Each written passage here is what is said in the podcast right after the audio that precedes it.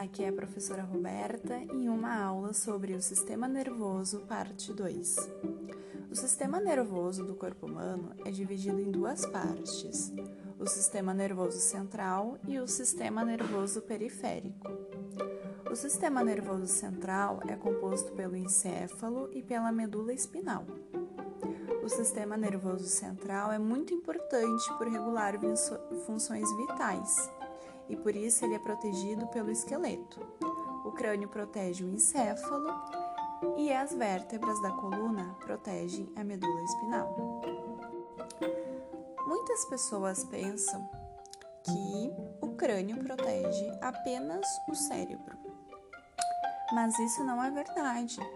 O crânio protege o encéfalo, e o encéfalo é composto por outros órgãos além do cérebro.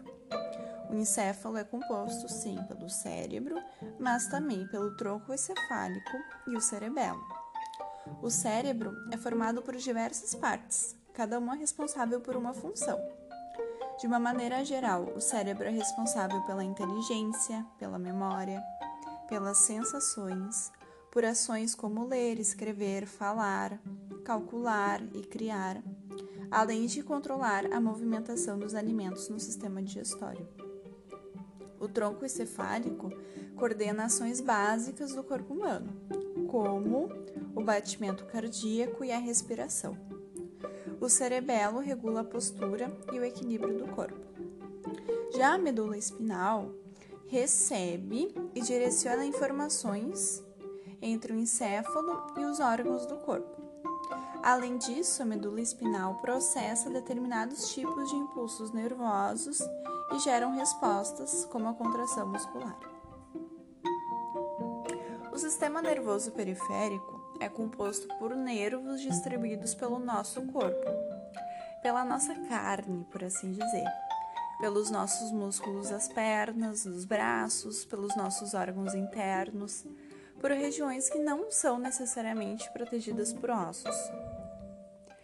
Esses nervos do sistema nervoso periférico recebem um estímulo externo, como um toque ou o som, como uma música, e enviam essa informação para o sistema nervoso central, que irá fazer a identificação desse estímulo. Ah, essa música eu já escutei antes. É tal pessoa que canta. Ou, ah, isso que eu estou mastigando é chocolate. Adoro.